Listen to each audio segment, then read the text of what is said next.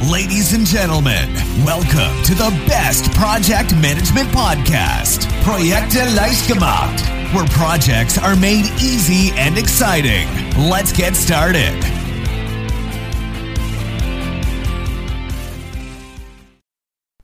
Hallo, hier ist Andrea vom Projekte leicht gemacht Podcast und heute rede ich über ein Thema, was vielleicht nicht das allerbeliebteste ist. Es geht nämlich um Konflikte im Projektteam und das ist natürlich etwas, was wir alle nicht so richtig gern haben.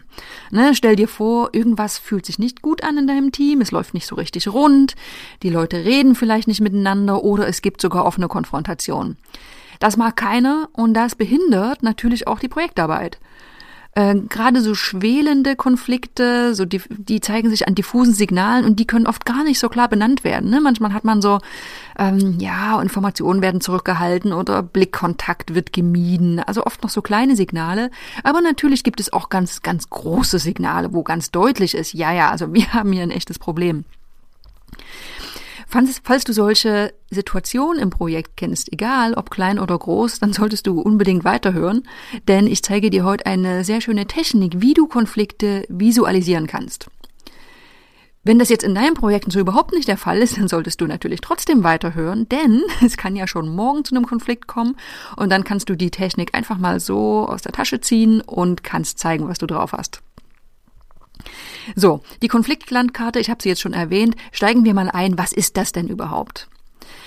Ich muss zugeben, dass es sich in so einer gehörten Podcast-Form nicht ganz so leicht beschreiben lässt, aber ich gebe mein Bestes und ich empfehle dir auf jeden Fall dann nochmal in die Show Notes zu gucken.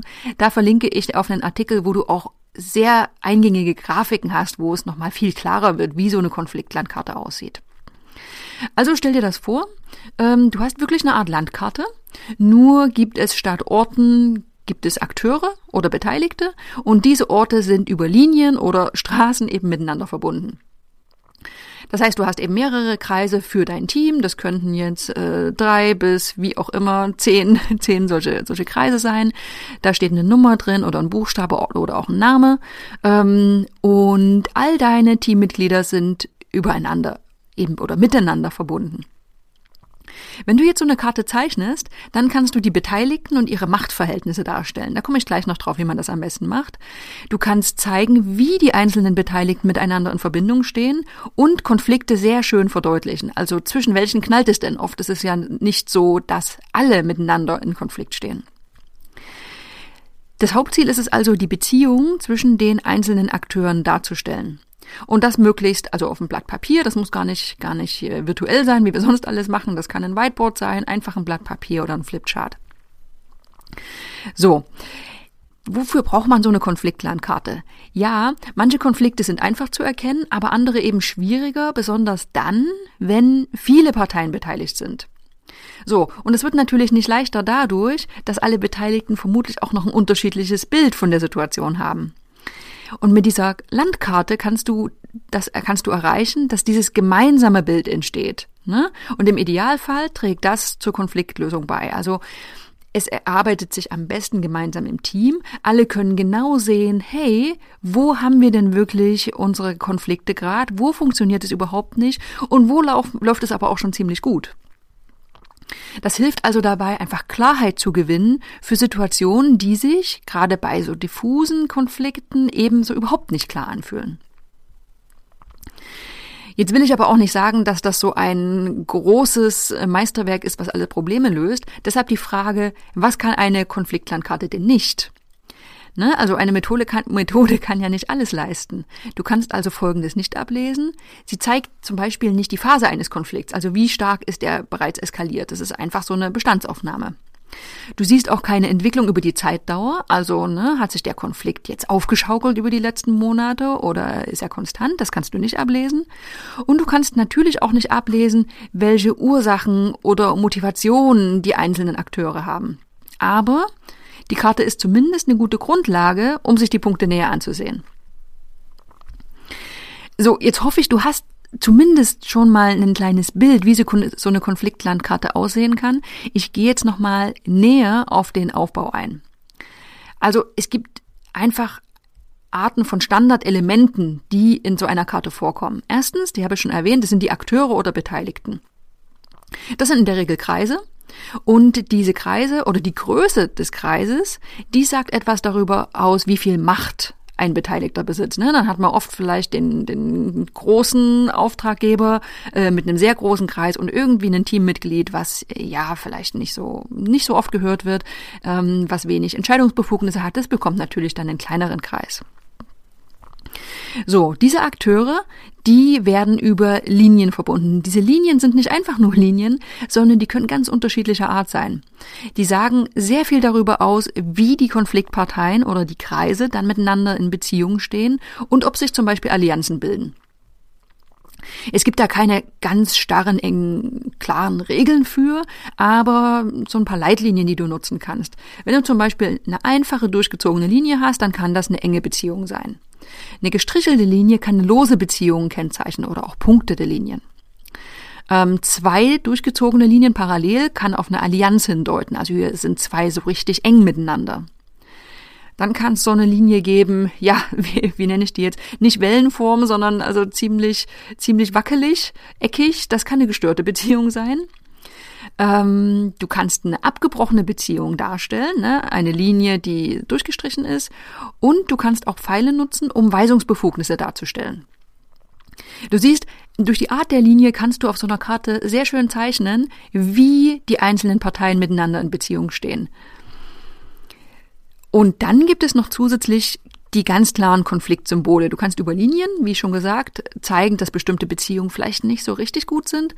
Und Konfliktsymbole machen das Ganze noch viel deutlicher. Ähm, zum Beispiel so einen, ja, so einen Pfeil, so einen Blitzpfeil mit, mit roter Farbe oder auch ein sehr traurig äh, guckendes Smiley, äh, wie auch immer. Irgendetwas, was deutlich macht, okay, zwischen den beiden knallt's jetzt richtig. So, das Bild hast du jetzt hoffentlich vor Augen. Jetzt würde ich in sechs Schritten nochmal beschreiben, wie so eine Konfliktlandkarte entsteht. Wenn du das also jetzt ausprobieren willst, dann ist das wirklich gar nicht schwierig. Ähm, gut funktioniert die Methode im Team. Ich komme später nochmal drauf, was es für eine Einschränkung gibt. Äh, aber wenn eine Konfliktlandkarte im Team erstellt wird, dann führt das oft zu sehr guten und fruchtbaren Diskussionen, weil einfach plötzlich ein klares Bild vorliegt. So, schauen wir mal. Schritt eins: Erstens, Konflikt festlegen. Klar, du musst natürlich erstmal genau definieren, welche welchen Konflikt du gerade analysieren möchtest. Also klar, das sollte jetzt kein Riesenproblem sein, denn wenn es den Konflikt nicht gäbe und der klar wäre, dann wärst du wahrscheinlich gar nicht auf die Idee gekommen, die Methode jetzt auszuprobieren.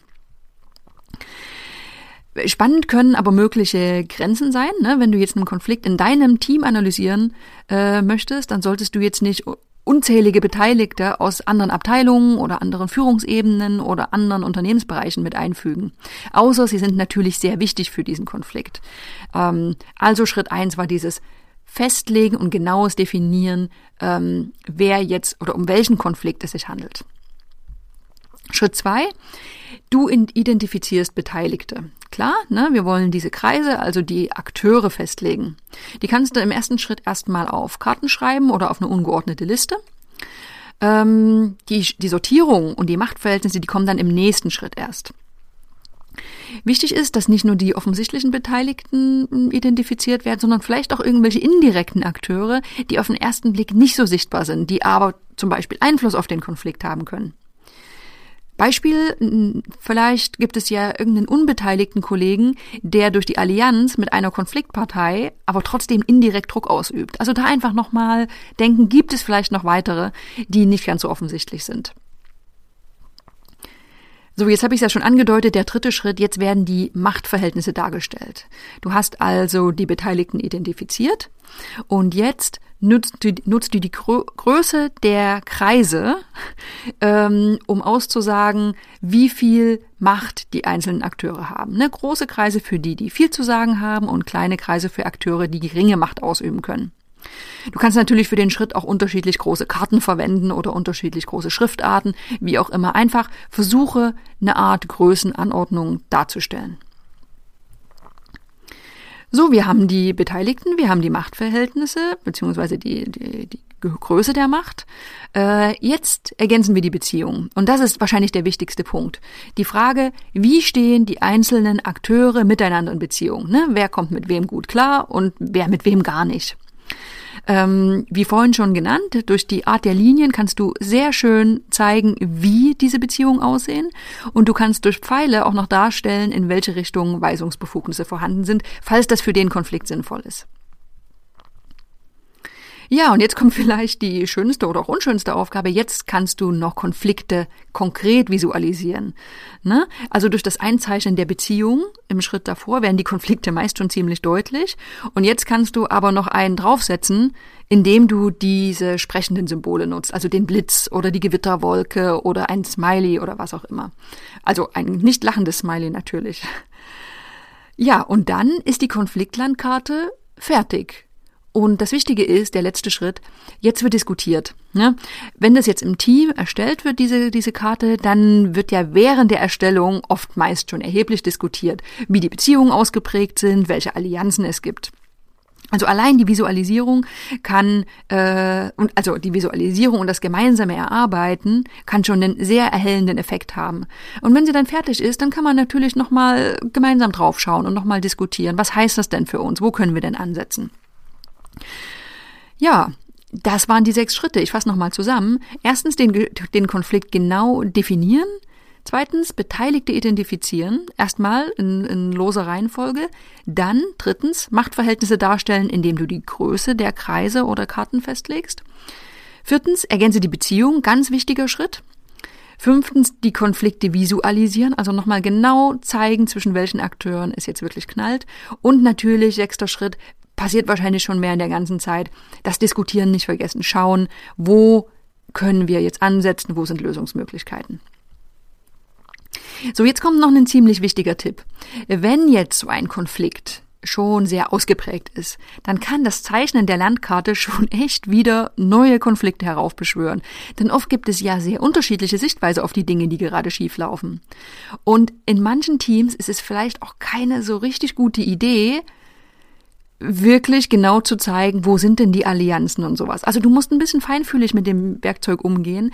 Das kann sehr mächtig und sehr erhellend sein. Es kann aber auch wirklich schief gehen, wenn so eine Erarbeitung einer Konfliktlandkarte zwischen, sag mal, einer Masse von Alpha-Tieren passiert und das Ganze nicht gut moderiert wird. Es kann also durchaus möglich sein, äh, sich auch externe Unterstützung, einen Moderator hinzuzuziehen, wenn es eben ein wirklich ja, richtungsweisender Konflikt ist, der sehr weitreichende Konsequenzen hat, wenn er nicht gelöst wird. Wenn das Ganze jetzt nicht so dramatisch ist, dann gibt es noch so einen, so einen Praxistipp. Du kannst zum Beispiel, ähm, wenn du jetzt ein Team hast, erstmal alle Beteiligten ihre Landkarte unabhängig voneinander erstellen lassen und dann dem ganzen Team vorstellen lassen. Ne? So kann zumindest sich jeder erstmal äh, selbst Gedanken machen. Jeder kommt zu Wort und kann auch seine Sicht der Dinge darlegen. Und dann diese verschiedenen Landkarten können als Ausgangspunkt für eine gemeinsame Diskussion dann wieder gelten. Äh, einfach draufschauen, hey, wo haben wir denn Gemeinsamkeiten und wo sehen wir denn auch unterschiedliche Dinge? Ähm, zusammengefasst, du weißt, was eine Konfliktland Konfliktlandkarte ist, du weißt, wie sie aussieht, ähm, wie du sie erstellst und ähm, ja, zusammengefasst ist es einfach eine sehr, sehr schöne Möglichkeit, besonders diffuse Konflikte klar zu visualisieren. Und allein, indem man das Ganze grafisch darstellt, äh, hilft das sehr dabei, Probleme zu erkennen und es können Lösungsideen abgeleitet werden, die oft beinahe von allein kommen. Äh, wichtig nochmal, falls du dich nicht dem gewachsen fühlst, wirklich ein Konflikt Gespräch gut zu moderieren, dann gibt es auch Experten für sowas, die genau auf sowas spezialisiert sind und die da auch unterstützen können. In jedem Fall, selbst wenn du es nur mal für dich ausprobieren willst, ist das eine tolle Methode, wenn du dich nur mal hinsetzt und dein Team analysierst. Ähm, dann kann das für dich auch schon alleine Erkenntnisse bringen, die du vielleicht vorher nicht hattest. Also es muss nicht unbedingt im Team erstellt werden. Also meine Empfehlung, probier es unbedingt mal aus, falls du den Ansatz oder auch sehr, sehr reelle, reale Konflikte in deinem Team spürst. Es ist eine sehr schöne Methode, die zu mehr Klarheit führt. Ich kann es empfehlen und ich hoffe, dir gefällt es auch und du kannst was dabei rausziehen. Ansonsten gibt es ja bei der Ausbildungsplattform von Projekte leicht gemacht auch ein Modul, das sich konkret mit dem Thema Konfliktlösung in Projekten beschäftigt. Wenn du daran interessiert bist, ich habe nochmal einen Link in die Show Notes gepackt, da kannst du reinschauen, welchen Umfang genau in dieser Ausbildung abgedeckt ist. Und ich kann dir empfehlen, da mal näher reinzuschauen, denn da geht es natürlich noch viel, viel tiefer in dieses Thema. So, das war's für heute. Ich hoffe, wir hören uns nächste Woche wieder. Dann komme ich mit einem schönen neuen Thema, was sicherlich sehr spannend für deine Projektpraxis ist. Bis dahin. This podcast is presented by ITTP, Virtual Education for Professionals. Learn all about project management, online, flexible, and of course, 100% auf Deutsch.